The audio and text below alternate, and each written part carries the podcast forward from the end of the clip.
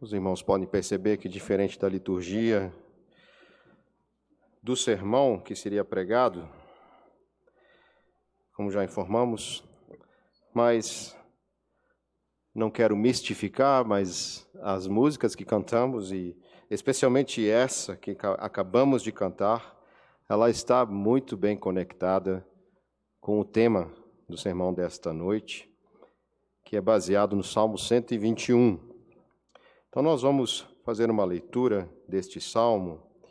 Peço aos irmãos que prestem muita atenção. Eu preciso só arrumar aqui meu material, só um instantinho.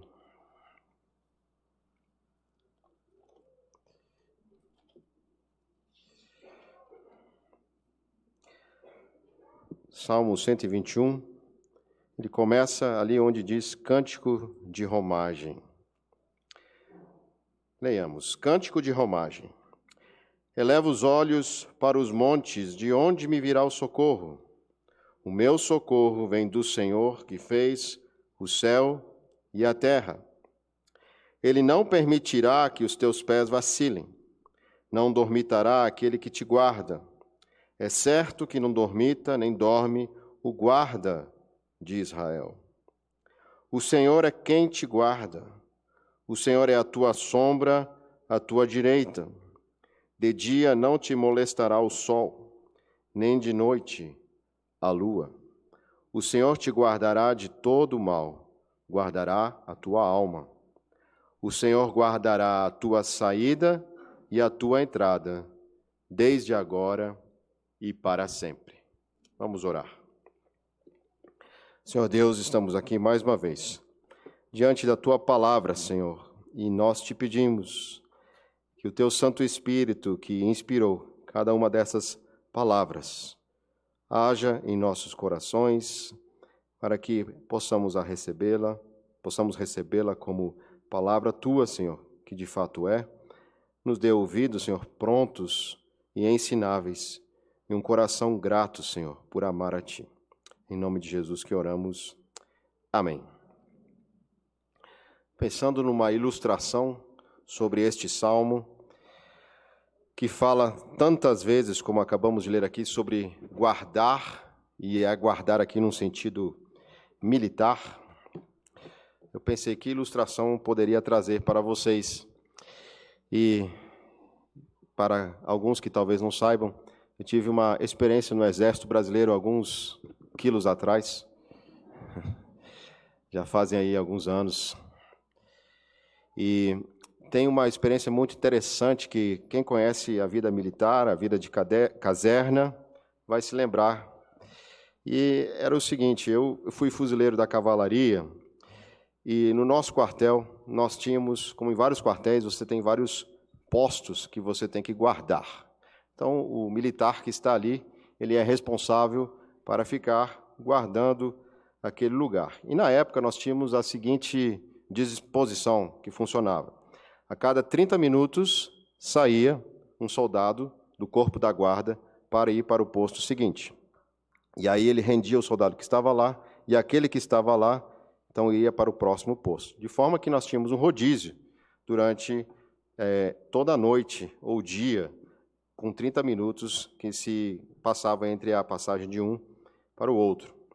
A nossa missão lá era ficar vigiando um local e nós tínhamos que segurar um fuzil bem pesado, que é bem famoso aqui no Brasil, que é um fuzil 762, chamado FAL, é, fuzil de artilharia leve, mas não é tão leve. Tá? Ele pesa mais ou menos uns 5 quilos. Imagina você ficar parado duas horas caminhando ali, porque os 30 minutos faziam duas horas que você teria que fazer todo esse percurso. E muitas vezes à noite era desgastante, a gente cansava. E tem algumas técnicas que eu não vou ensinar aqui, que eu acho erradas, é, onde você pode é, segurar o seu fuzil de uma maneira onde você não se sinta cansado. Então, não vou dar essa dica, mas existem técnicas que os soldados faziam. E uma coisa muito interessante que acontecia para evitar coisas assim é que tinha um. Normalmente era um sargento, às vezes era um tenente, que se chamava rondante. Então o que, que ele fazia? Ele sempre chegava de um lugar que nós não esperássemos. para nos surpreender, para que a gente não dormisse, para que a gente não pegasse no sono, ou durante o dia, para que a gente não tivesse fazendo alguma outra coisa que não cumprindo o nosso estrito dever. Então, de certa feita, aconteceu o seguinte: lembra que eu falei que um soldado saía rendendo o próximo?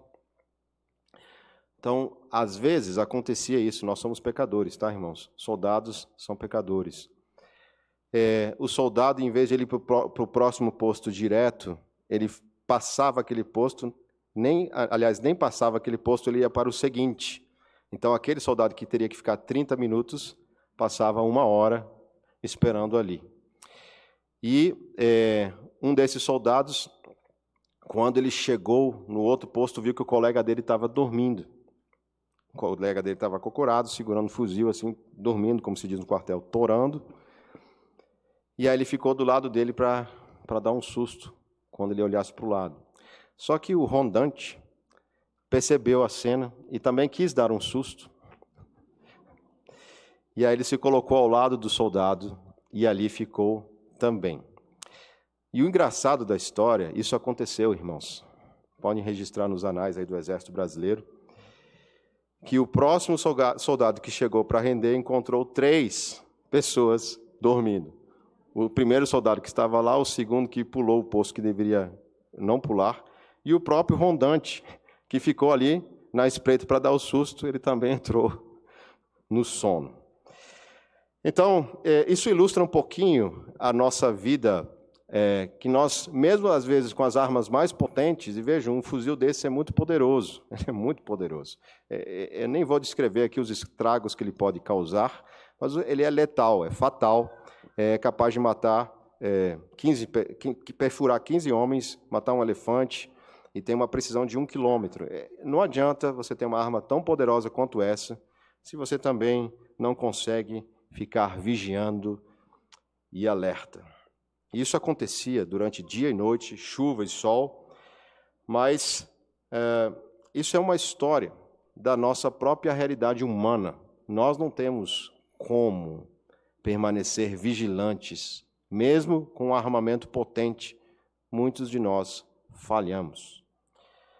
E nós acabamos de ler aqui o Salmo 121, que fala sobre um guarda, que é o nosso Senhor, e esse salmo ele começa com um título, né, Cântico de Romagem. É, veja, esse cântico de romagem, em especial esse, como todos os outros, né, eles são, são cânticos curtos. São chamados de cânticos de romagem, porque eles são reunidos do Salmo 120 ao 134. Eles fazem um inário dentro do inário, e todos eles são classificados desta mesma forma.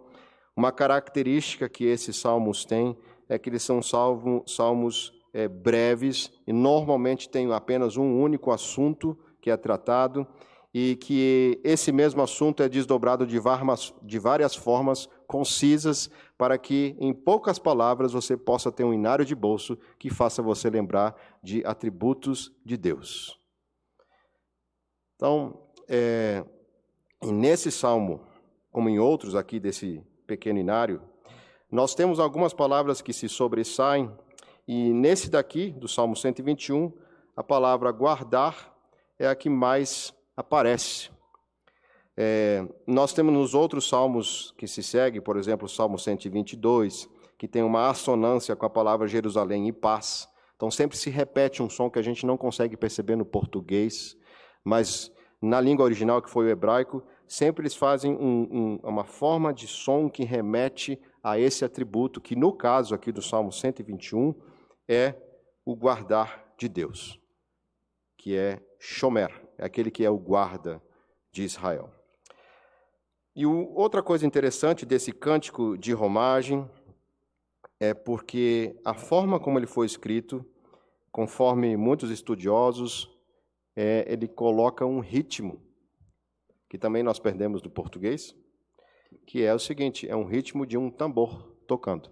Então, a forma poética, como foi escrito o Salmo 21, ele remete também a essa marcha de um exército que está a caminho, ou que está se preparando, ou está lutando. Então, o instrumento que a gente ouve ao ler o ritmo é este. Nós temos aqui então um texto que nos faz lembrar de Deus como o nosso guarda.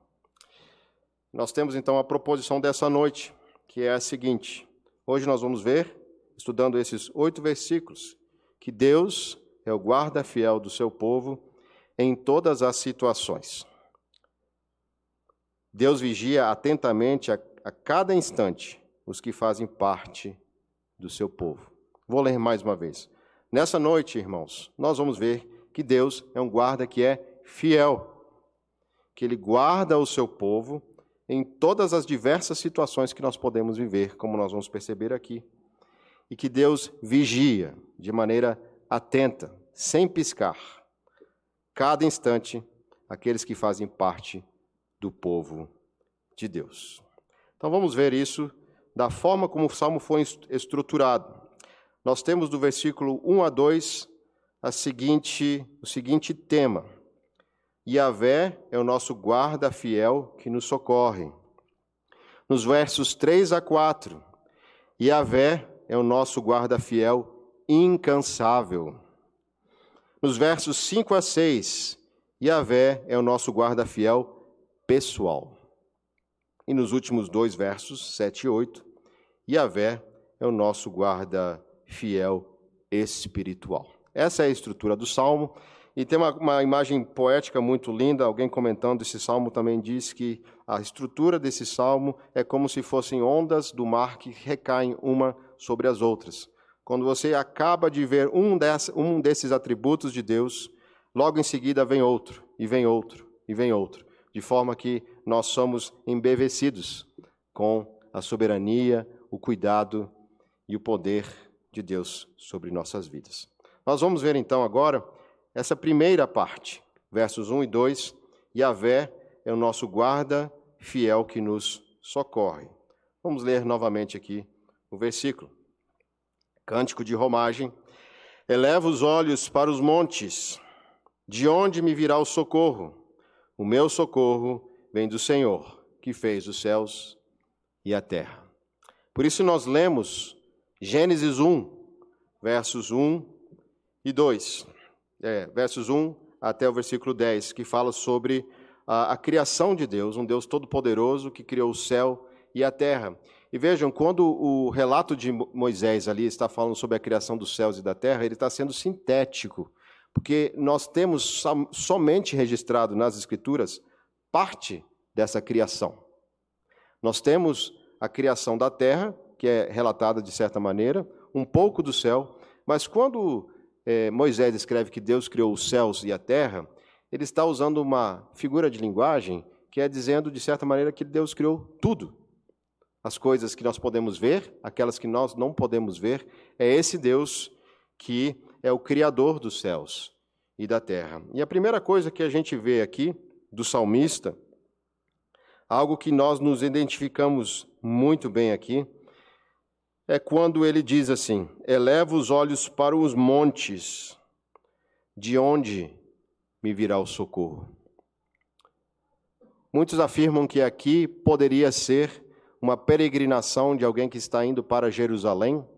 Aliás, os irmãos podem observar que na estrutura desses 15 salmos, a gente tem uma jornada que começa lá de fora, começa lá no Salmo 120 onde há gente que teme ao Senhor no meio dos pagãos. E aí, a cada vez que a gente vai indo mais para o final dessa, é, dessa coleção de hinos, finalmente, lá no Salmo 134, alguém que está dentro do templo. Então, parece que há uma, uma, um fluxo aqui que mostra é, alguém que está buscando ao Senhor no seu templo ou no seu tabernáculo. Provavelmente ainda não era no templo de Jerusalém, porque esse salmo aqui é da época de Davi. Muitos comentaristas dizem que não seria ainda na época do templo, mas sim do tabernáculo. Então, uh, aqui nós podemos ver que naquelas, naquelas situações, se vocês observarem um pouquinho ali, se vocês olharem no Salmo 120, versículos 5 e 6, diz assim: Ai de mim, que peregrino em Meseque, e habito nas tendas de Quedar. Já há tempo demais que habito com os que odeiam a paz. Aqui eram regiões de pessoas que não temiam a Deus, e alguns dizem que peregrinar para Jerusalém era passar por vales difíceis, porque poderia ter gente espreitando. Então, uma das explicações é olhar para os montes pode ser um local onde estou me sentindo ameaçado, porque lá em cima pode ter alguém numa espreita para me atacar. Agora Calvino ele faz uma uma ilustração muito interessante. Ele diz que montes aqui não significa meramente um monte, simplesmente uma montanha, mas são todas as coisas grandiosas para as quais nós olhamos e muitas vezes dali esperamos obter algum socorro. E é muito interessante porque quando nós olhamos para cima, quando nós olhamos as coisas ao nosso redor, às vezes nós nos sentimos atemorizados, as coisas grandiosas deste mundo, as grandes dificuldades que passamos. E o salmista aqui, ele faz essa pergunta que todos nós, como crentes, muitas vezes fazemos. Nós nos sentimos atemorizados quando olhamos ao nosso redor. E qual é a resposta do salmista? Isso aqui é muito interessante.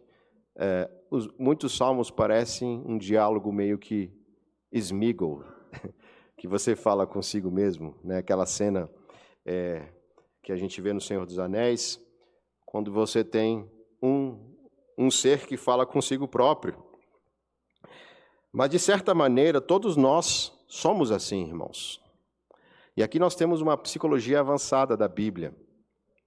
Porque uma das coisas que nós devemos aprender quando nós olhamos para as coisas que nos atemorizam, que nos deixam nos sentir bem pequenininhos, quando nós enxergamos grandes montes, é que nós devemos imediatamente fazer aqui o que o salmista fez.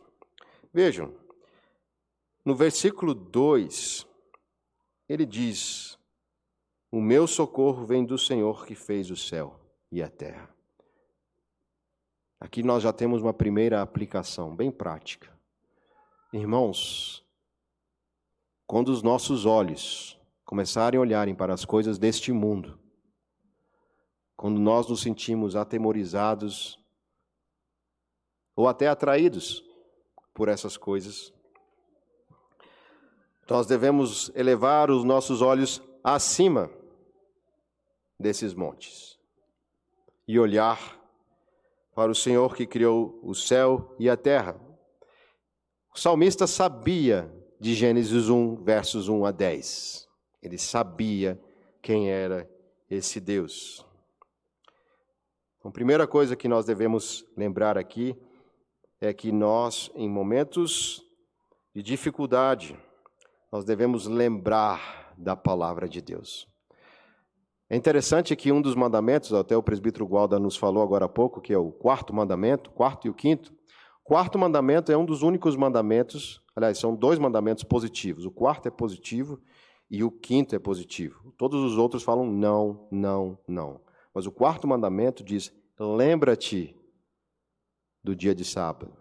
E o quinto mandamento diga, diz: honra teu pai e tua mãe. Vejam, se na palavra de Deus diz que nós devemos lembrar do dia do Senhor, lembrar do Senhor, uma das coisas que nós sempre precisamos fazer é, quando colocarmos os nossos olhos e os nossos corações neste mundo, antes de procurar qualquer outra solução para as nossas situações mais difíceis, nós devemos recorrer à palavra de Deus. O que muitas vezes nós fazemos, irmãos? Tem várias coisas que acontecem. Uma delas, a pessoa vai logo lá na frente do computador e começa a relatar as crises que ela está passando, a indignação que ela tem com esse mundo, com seu cônjuge, com alguém da família, com alguém do trabalho. Mas será que nós paramos para pensar, em primeiro lugar, que o nosso socorro vem do Senhor. E vejam, é, no hebraico aqui é muito interessante, essa, essa conjunção aqui, ela não é só que ela vem do Senhor, mas ela vem de o próprio Senhor, quer dizer, o próprio Deus mesmo, de junto, é exatamente a forma de ler isso, é o próprio Deus que vem em nosso socorro, ele mesmo que intervém diretamente para nos socorrer. A outra coisa que nós devemos lembrar é que esse Senhor que fez o céu e a terra, que nós lemos na palavra dele, que tem todo esse poder, ele é um Deus criador, mas que se relaciona pactualmente conosco. Nós sempre enfatizamos isso aqui na nossa igreja. Por quê? Porque a Bíblia fala disso o tempo inteiro, irmãos. De novo, olha só, versículo 2. Meu socorro vem do Senhor, vejam aí a caixa alta, as letras maiúsculas, que quer dizer o Deus do pacto. Não é o Deus Elohim, que é o Deus apenas criador das coisas, mas é Yahvé, o Deus Adonai, aquele que se relaciona pactualmente com o seu povo. Então nós devemos é, entender claramente que ah, ler a Bíblia não funciona, não é um amuleto. Nós não podemos deixar a Bíblia aberta no Salmo 90, no Salmo 120, fazer uma reza, é, qualquer coisa pedindo proteção de Deus. Colocar um crucifixo pendurado no espelho retrovisor. Essas coisas não trazem proteção de Deus. Elas são superstição. Porque como é que nós temos de fato proteção? Nós temos que estar conectados pactualmente com o nosso Senhor. Vou falar de uma maneira diferente. Essas coisas que nós fazemos para de maneira supersticiosa. E aliás, até as coisas que não são superstição em si, coisas que são até boas. Se você confia na sua previdência, se você confia na, nos guardas que estão no seu condomínio, essas coisas em si mesmas não são pecaminosas, mas nós não podemos depositar nelas a nossa esperança e a nossa confiança. Eu vou dizer então que essas coisas não vão funcionar, porque elas não funcionam para aqueles que estão fora do pacto, para aqueles que estão fora de Cristo. A Bíblia não é um livro de palavras positivas ou um amuleto de sorte. Não vai adiantar cantar, orar, ler a palavra de Deus sem que você creia verdadeiramente que você precisa ser guardado por Jesus. E a terceira coisa, que nós temos muito é, um problema no nosso mundo atual. Veja, irmãos, uma vez, há muitos anos também, eu estava trabalhando num local onde tinham pessoas que não eram crentes e, e aí surgiu um assunto sobre é, evangélicos na época que se falava bastante sobre isso, o crescimento dos evangélicos, e alguém falou: Não, eu não tenho nada contra os evangélicos. Eu, na verdade, acho que quanto mais é, espiritualidade nós temos, melhor. Então, se tiver um católico, se tiver um, um evangélico, se tiver um espírita, se tiver alguém de qualquer outra, de outro credo, nós devemos nos unir porque nós estamos unidos todos juntos no mesmo propósito, porque Deus é um só. Mas esse texto aqui fala que o nosso socorro vem do Senhor. É uma confiança, uma confiança que é excludente de qualquer outra coisa. Nós precisamos entender que é, parece que hoje em dia a gente tem que ensinar um pouco de lógica para muitas pessoas, porque não dá para ficar com Jesus mais alguma coisa. É apenas Jesus e Jesus somente. O Senhor aqui é de maneira exclusiva o único que pode nos socorrer. Não vem de outros. Lembra da história de Jonas? Lá no meio daquela tormenta, cada um estava fazendo oração para o seu Deus. Mas Jonas sabia qual era o Deus que poderia resolver aquela situação. Falou: olha, vejam, o texto que ele usa lá provavelmente é baseado em Gênesis. O meu Deus é o Deus que fez os céus e a terra. Ele sabia que o Deus dele era o único Deus, ou seja, meu Deus é que fez todas as coisas. Nós devemos aprender que confiamos um Deus único. Por isso, irmãos, nós precisamos evitar qualquer idolatria. E a palavra idolatria muitas vezes na Bíblia é relacionada com adultério. É qualquer relação promíscua que junta a nossa fé que temos com o Senhor com outras coisas que Deus não aceita na Sua palavra. Então, quantos de nós, ao estarmos olhando para os montes, não somos levados diretamente para os pés do nosso Senhor em oração? Irmão, irmã, ore, procure na palavra de Deus, procure com irmãos piedosos, irmãs piedosos, para que o socorro do Senhor chegue de uma maneira bonita, uma maneira linda. Uma vez eu ouvi uma, uma ilustração tão bonita sobre isso. Deus conhece tudo o que nós precisamos. Deus sabe quais são as nossas necessidades. Mas a ilustração era o seguinte: é como, imagine uma família. Numa família com crianças pequenas, essas crianças sabem que, por exemplo, tal dia é o aniversário de alguém da família. E aí, é, os outros irmãozinhos sabem que aquele irmão que está aniversariando quer ganhar um presentinho. Então, eles ficam muito felizes de falar com o papai para dizer o seguinte: Olha, papai, aquele irmão ali, o nosso irmãozinho, ele queria ganhar isso. Você pode dar para ele, papai? E aí, sim, papai, ele está precisando disso, ele quer muito isso. Lógico que isso é uma ilustração, ela não é perfeita, mas quando nós oramos uns pelos outros, nós estamos dizendo: Papai, o meu irmão, a minha irmã, ela precisa do teu socorro. E nós nos alegramos quando assim fazemos. Agora, que mais motivos nós podemos ter para confiar em Yahvé? Vamos para os versos 3 e 4, onde nós vamos ver que Yahvé é o nosso guarda incansável. Diz assim: Ele não permitirá que os teus pés vacilem, não dormitará aquele que te guarda.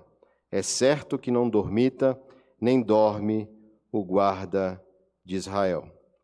Veja aqui as ênfases que o salmista coloca aqui: Yahvé não dormita, Yahvé não pisca.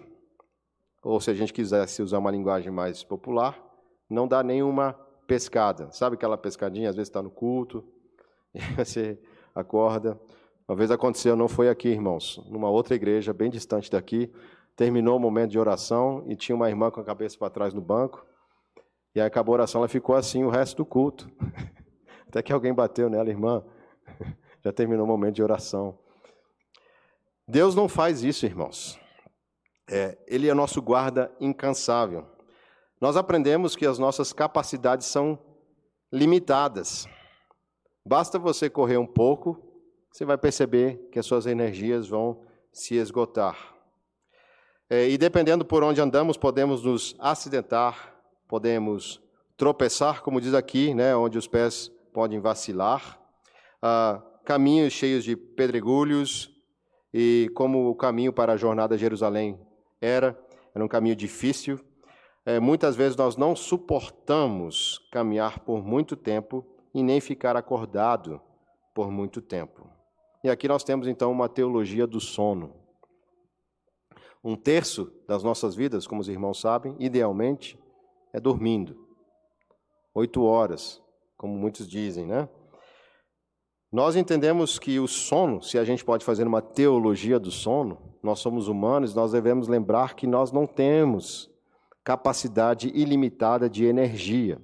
Então, quando nós dormimos, é uma maneira também que nós reconhecemos, ou deveríamos reconhecer, que nós dependemos de um descanso que nos renove as energias. Mas Deus não precisa disso. Deus, inclusive, é todo-poderoso, que dá poder a todas as coisas. O reverendo Mateus, nesta manhã, falou sobre questões de astronomia que ele gosta de ler. É, eu acho que eu tenho que bater um papo com ele, porque tem coisas muito interessantes que eu gosto de ler também. E esses dias eu estava lendo sobre o Sol. Os irmãos já leram é, como é que o Sol funciona? Quantas explosões é, acontecem por segundo? E o, o poder dessas explosões, a potência dessas explosões, ao ponto de aquecer o nosso planeta a oito minutos de distância da Terra, a bilhões de anos-luz daqui. Não é uma coisa impressionante? E quem criou isso foi Deus. Se Deus criou uma coisa tão poderosa,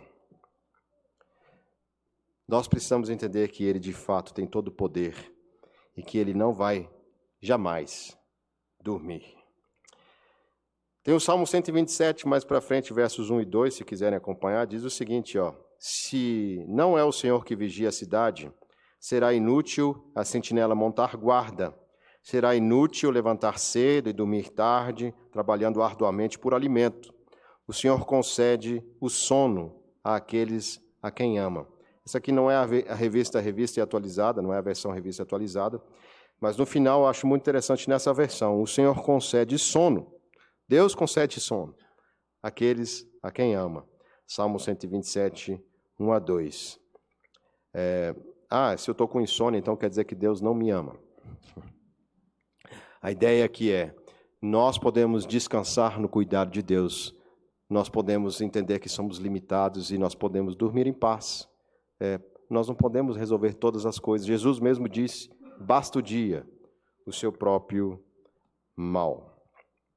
Então, isso é uma coisa muito é, interessante. Olha só, é, aqui nesse versículo ainda diz né, que uh, no finalzinho do versículo 3, voltando para o Salmo 121, ó, ele não permitirá que os teus pés vacilem, nem dormitará aquele que te guarda. Eu queria que você prestasse atenção aqui nessa palavra que aparece aqui.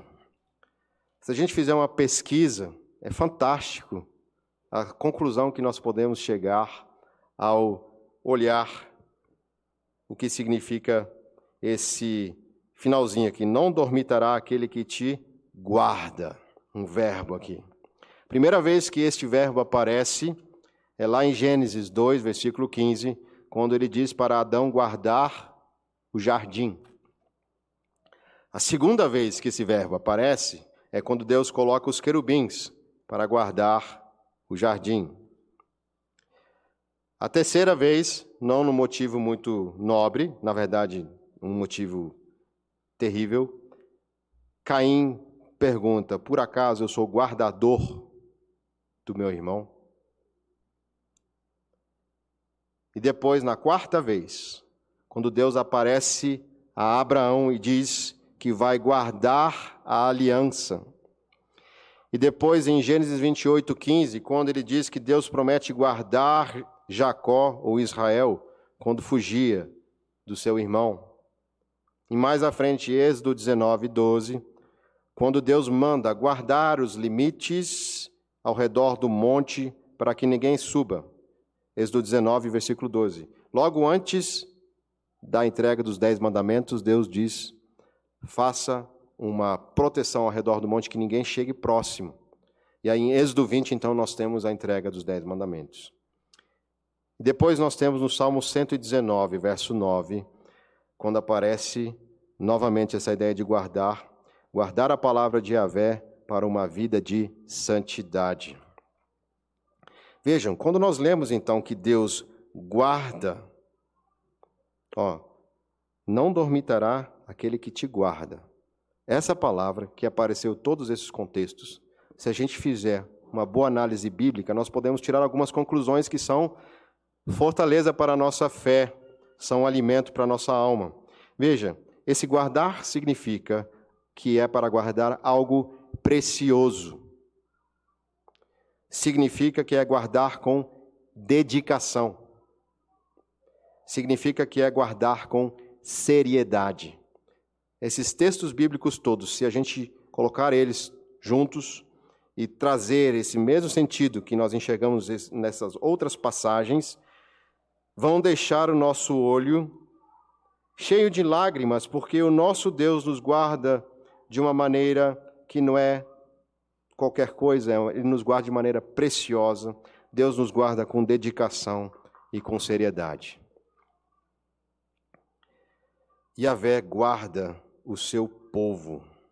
Yahvé é o guarda de Israel, é o guarda de, da sua igreja e ele é o guardador do seu povo. Veja, irmãos, como é lindo quando nós lemos a palavra de Deus e fazemos isso que o salmista fez aqui. Ele lembra lá de Gênesis, mas aqui a gente está lendo vários outros textos que falam sobre Deus guardar em vários aspectos. Lá em Filipenses, capítulo 4, 13 em diante, Paulo fala sobre que nós devemos colocar uma muralha ao redor dos nossos pensamentos, para que nós não andemos ansiosos.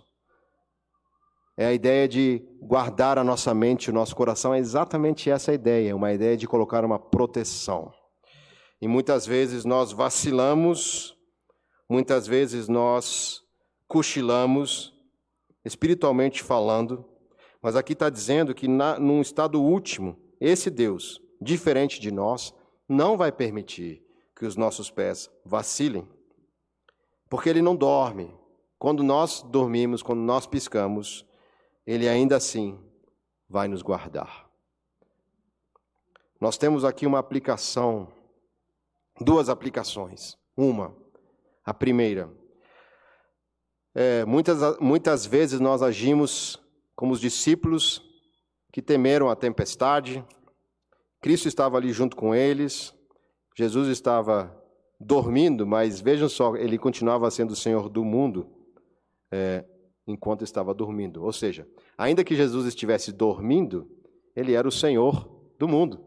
E ele fala: vocês têm pouca fé, porque vocês não sabem quem eu sou. Então, nós precisamos perceber que o nosso Deus, aparentemente, para, ver, para nós, muitas vezes parece que pode estar dormindo, mas isso é, é um desconhecimento, é uma, é uma falta de conhecimento da palavra dele, de confiança. E nós precisamos pedir que ele nos perdoe e nos ajude. Senhor, aumenta-nos a fé. Aumenta-nos a fé. E o lado oposto disso é quando nós temos um coração orgulhoso, quando nós deixamos o nosso coração muitas vezes duro, porque nós não percebemos que é Deus que tem cuidado de nós, quando nós confiamos no nosso braço. Você já percebeu, nós oramos sempre, todas as manhãs, todos vocês, eu espero, que quando você tem o seu café quentinho de manhã lá, o seu almoço, sua janta, seu lanche, a mesa, a sua casa, a sua cama, ah, essas coisas todas foram dadas por esse Deus que não dorme e providencia as coisas para nós. Ele não se cansa. Nós podemos nos cansar, muitas vezes reclamamos demais. Mas Deus não. Deus, ele sempre está nos cuidando. Yahvé é o guarda incansável que vigia atentamente tudo, inclusive quando tudo está escuro. Tudo está diante dos seus olhos e ouvidos. Mas atenção, e mesmo quando tudo parece bem, tranquilo, ali está Yahvé, o guarda, vigiando o tempo todo. Esse é o nosso Deus. Nós muitas vezes achamos que Deus só está nos guardando, ou experimentamos isso em momentos difíceis, e de fato experimentamos mas nós devemos saber que esse é o Senhor, que ele não dorme nunca, até quando tudo aparentemente está bem, ou realmente está. Ele está cuidando de nós. Deus não está só observando as coisas, ele está cuidando de você. E assim a gente vai para o próximo ponto. Deus prometeu guardar o seu povo mas também de cada um dos seus pessoalmente. Vejam que o, te, o, o texto aqui termina esse versículo, né? Yahvé é quem te guarda. E vejam só, então, os versículos 5 e 6 então, vão desdobrar essa ideia agora. É certo que não dormita nem dorme o guarda de Israel, o Senhor é quem te guarda, o Senhor é a tua sombra à tua direita, o sol não te molestará de dia, nem a lua de noite. É muito interessante isso, irmãos, porque às vezes, quando nós lemos a palavra de Deus, parece que é para o outro, não parece que é para nós. Não, isso aqui são coisas que é para aquela irmã, para aquele irmão. Mas o texto está dizendo de uma maneira bem personalística, de maneira bem pessoal. Vejam só os pronomes. O Senhor é quem te guarda, o Senhor é a tua sombra, a tua direita, de dia não te molestará o sol, nem a lua. Quanta ênfase num cuidado pessoal de Deus por nós. A gente pode falar aqui uma aplicação bem interessante dos sacramentos, o que, que sacramentos teria a ver com isso daqui. Eu ouvi uma explicação uma vez tão linda sobre isso, é, e até tem um pouco disso no Catecismo de Heidelberg. Muitos de nós, quando nos assentamos aqui, ouvimos a pregação, temos aquela, às vezes, sensação que a palavra de Deus não é para nós. E Deus sabe disso, que nós temos dificuldade para crer e nos apropriarmos da palavra dele. Então, por que, que nós temos o pão e o vinho? Por que, que nós temos a água? É como se Deus tivesse, ou como não, é Deus colocando na sua mão o pão, é colocando na sua mão o vinho, dizendo: Ó, oh, isso aqui é para você. Sim, é para você. Quando você participa dos sacramentos, quando você se apropria do pão e do vinho, quando você lembra do seu batismo, foi você que recebeu sobre você a água do batismo, porque Deus assim quis te dar um sinal visível dessas promessas invisíveis que fortalecem o nosso coração. Nós precisamos nos apropriar de uma maneira correta, vejam, irmãos, não da forma errada que as pessoas dizem que nós devemos demandar coisas de Deus, não é isso que eu estou falando aqui, mas sim nos apropriar de coisas que de fato fortalecem a nossa fé. Aqui diz que o Senhor é aquele que te guarda. Pensa, irmãos, você que está sentado aqui ouvindo nesta noite este sermão, esta palavra é para você. E eu não vou dizer para falar para o irmão ao lado. O Senhor é quem te guarda. Tá? Porque é Ele mesmo que diz. Eu não preciso que outro diga. Ele está dizendo. É, e tem uma coisa muito interessante também aqui: diz que Deus é a nossa sombra, a nossa direita. Alguns vão dizer aqui que a sombra seria a sombra no sentido de trazer conforto debaixo de um sol escaldante. Afinal, aqui está falando de sol e de lua, e é bem possível que haja também essa, essa ideia e que mão direita sempre é aquela mão da ação, a mão daquela uh, atitude de fazer algo, quer dizer, um Deus que constantemente está agindo. E, mas eu gosto de uma outra, uma outra explicação que não exclui essa, que também é muito interessante, que a sombra, se vocês fizerem um movimento com o braço de vocês, com o braço direito esquerdo, vocês vão perceber que não há diferença temporal nenhuma entre o movimento do seu braço e a sombra que se segue. E alguns dizem que, tão presente quanto o movimento nosso, Deus está conosco. Deus nunca está atrasado, nunca chega depois, né? É, o movimento que nós fazemos, Deus acompanha. Qualquer atitude que façamos, Deus está ao nosso lado. Mas veja, essa ideia de estar à direita, se os irmãos lembram especialmente das pregações em Apocalipse, o que, que significa estar assentado à direita de Deus Pai? É aquele que tem autoridade e que está sob o favor dele. Novamente, aqui nós lembramos que esse cuidado de Deus não é um cuidado genérico para todas as pessoas da humanidade. Ele é acessível somente por meio de Jesus, porque afinal nós não temos, nós não temos uma vida perfeita. Nós é, tropeçamos, nós cochilamos, mas quem é que então pode nos fazer ter o favor de Deus? Como é que nós podemos estar sob a sua mão direita? E aqui a gente sabe mais uma vez que Cristo é o nosso segundo Adão, é aquele que nos representa, Cristo está acima de todos, acima dos querubins, e ele defende os seus. Eu sou o bom pastor que dá vida pelas suas ovelhas. E veja, Jesus ele personaliza isso muito. Ele diz: se uma das ovelhas fugir do aprisco, eu vou lá e busco. É esse mesmo Deus que a gente vê aqui. Cristo derramou o seu sangue. Ele é o nosso irmão que não se envergonha de nós. Ele jamais nos abandonará.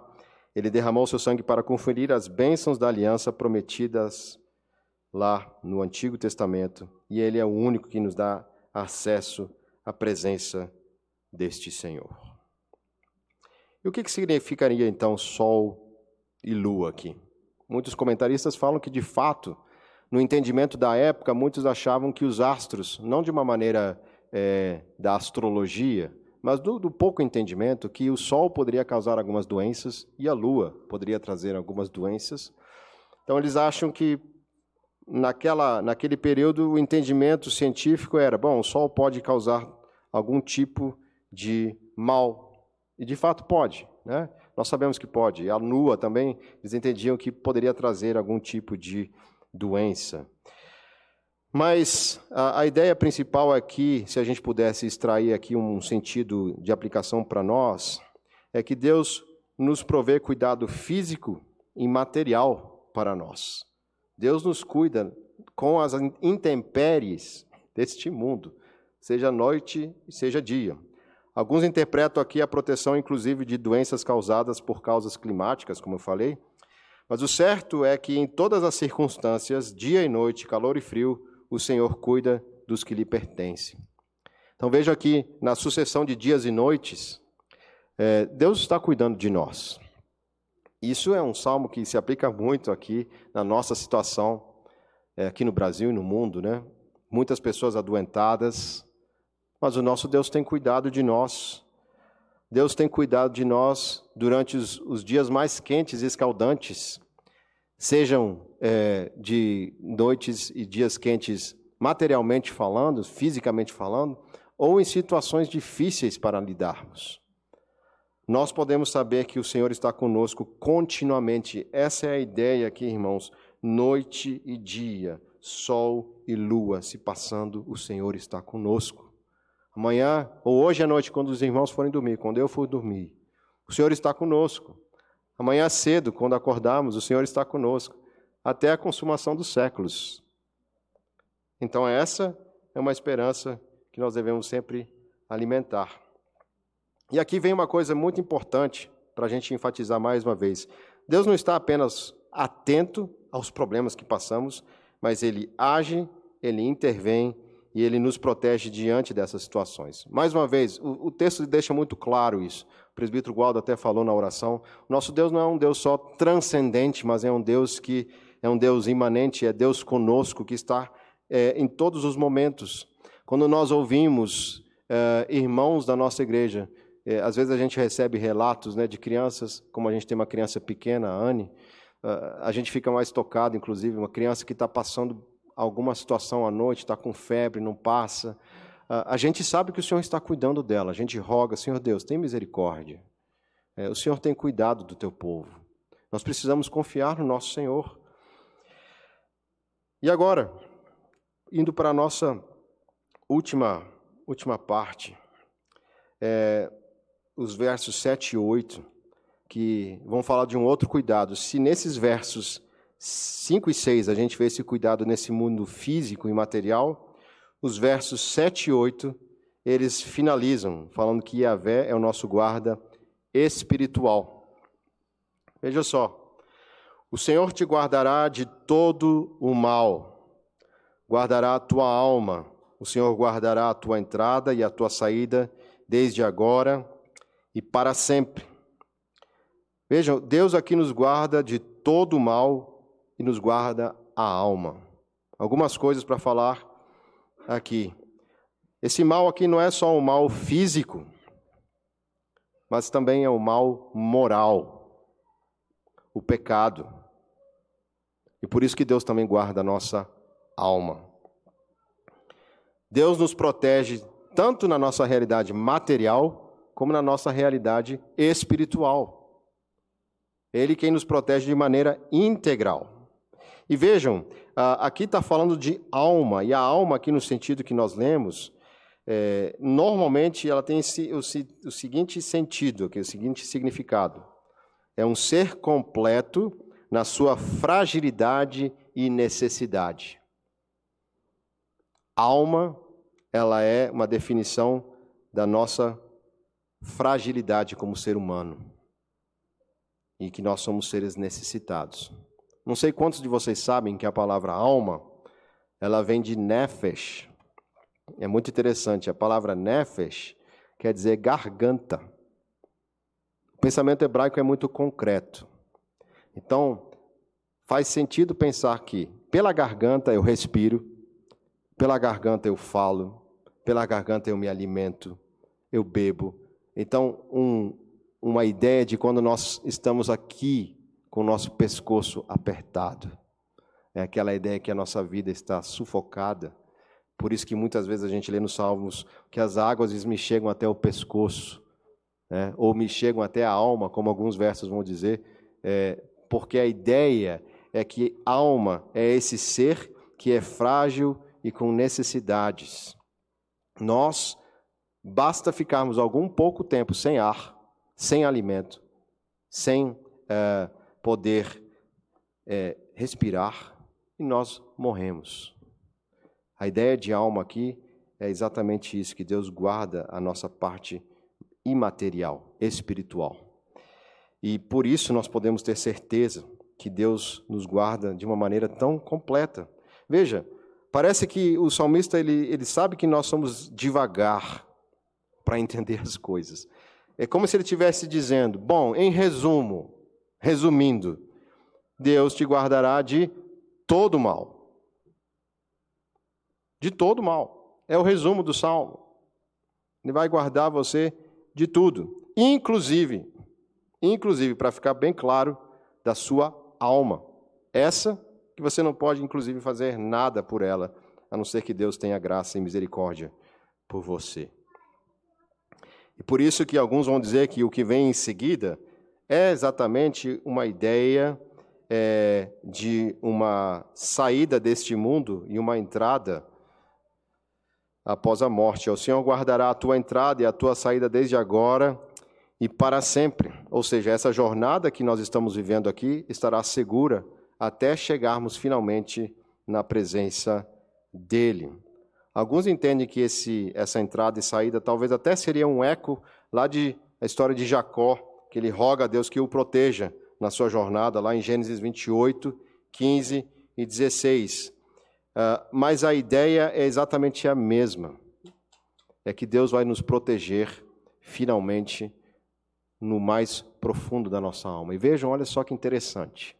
O salmo começa de uma coisa lá externa, distante de mim lá no monte, olhando para essas coisas deste mundo, e a palavra de Deus vai afunilando até que finalmente chega no âmago de quem nós somos, porque é lá que nós devemos de fato conhecer quem é o guarda de Israel.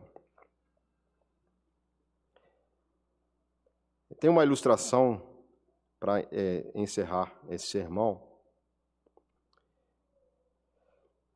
que é uma coisa muito impressionante. Já falamos sobre o sol, eu estava falando no início do sermão sobre o exército, uma, uma ideia militar, porque o salmo ele tem é, exatamente esse tom militar, e eu vou terminar com a mesma é, ideia agora. Vejam só. É, na Berlim Ocidental, logo após a Segunda Guerra Mundial, dentro da Alemanha Oriental, uh, houve um bloqueio comunista das rodovias e rios, que Stalin ordenou que fosse tudo bloqueado. Mas a parte ocidental de Berlim, ela continuou então debaixo da proteção do protetorado dos aliados, que era Estados Unidos, Inglaterra, França, e eles precisavam então continuar provendo alimento e é, é, as necessidades que o povo tinha ali durante esse período. Veja então, foi fechada a cidade de Berlim, mas uma parte de Berlim, que era ocidental, dentro da Alemanha Oriental, ficou praticamente é, inacessível. O único acesso era por meio de aviões. Então aqui vem a coisa espantosa.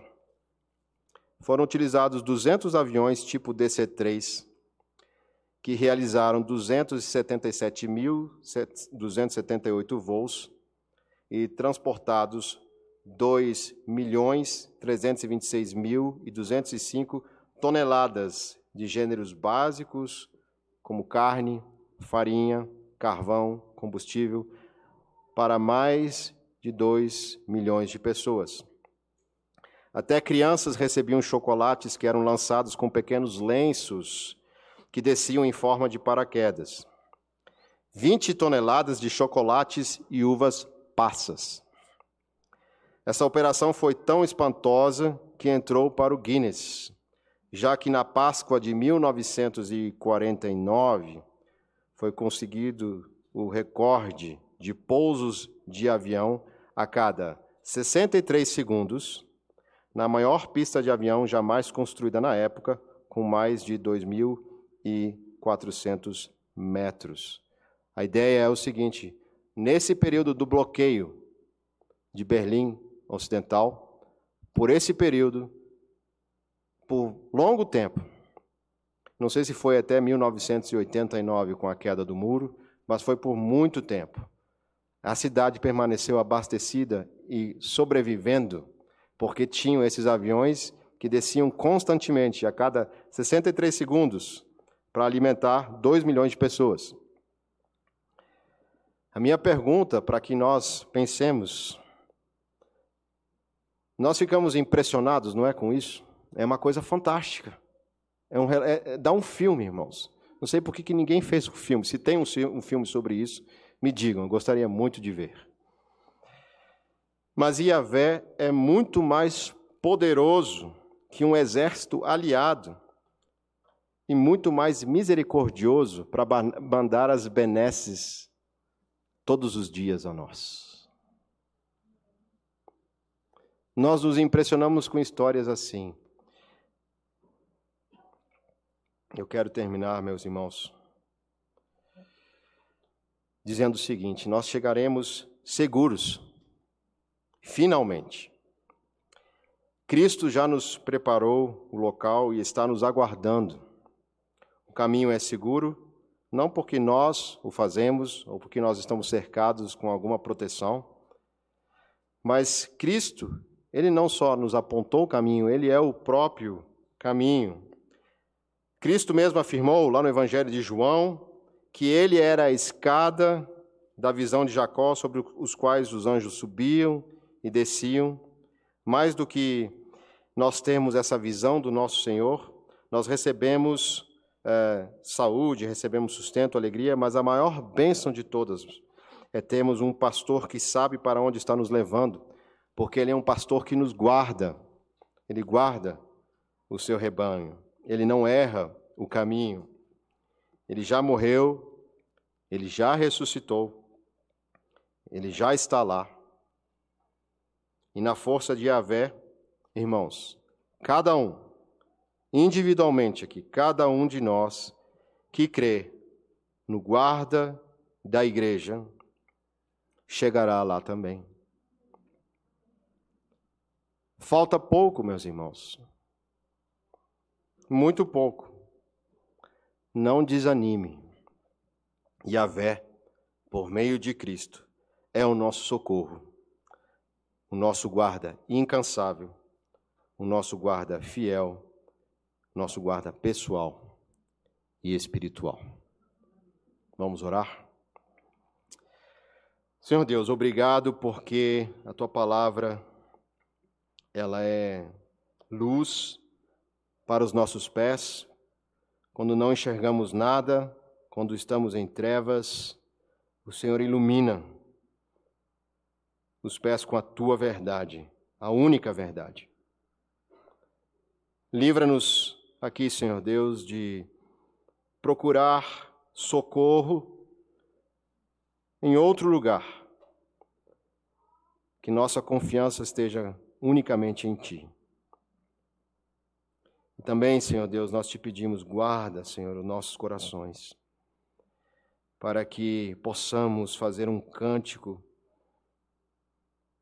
todos os dias, que seja um ritmo de marcha que nos conduza, Senhor, a olhar firme, firmemente para o nosso general que venceu a morte e que veio vencendo para vencer, e que nós, Senhor Deus, ao estarmos cansados, sejamos erguidos pela tua força, teu poder, a tua graça, porque, como a tua palavra diz na tua oração, e tudo isso é possível porque teu é o reino, teu é o poder e teu é a glória. Por isso, Senhor, nós temos o pão de cada dia. Por isso, Senhor Deus, nós não devemos cair em tentação, porque o Senhor tem nos livrado, Senhor, do mal, e porque o Senhor tem nos perdoado, e porque em tudo, Senhor, temos reconhecido que o Senhor é o nosso Pai que está no céu, e que nós aqui na terra, Senhor, nos curvamos diante de Ti, humilhados e pedindo a Ti, Senhor Deus, tem misericórdia, guarda-nos, guarda-nos como Teu povo, Senhor Deus. É isso que nós te pedimos. Em nome de Jesus. Amém.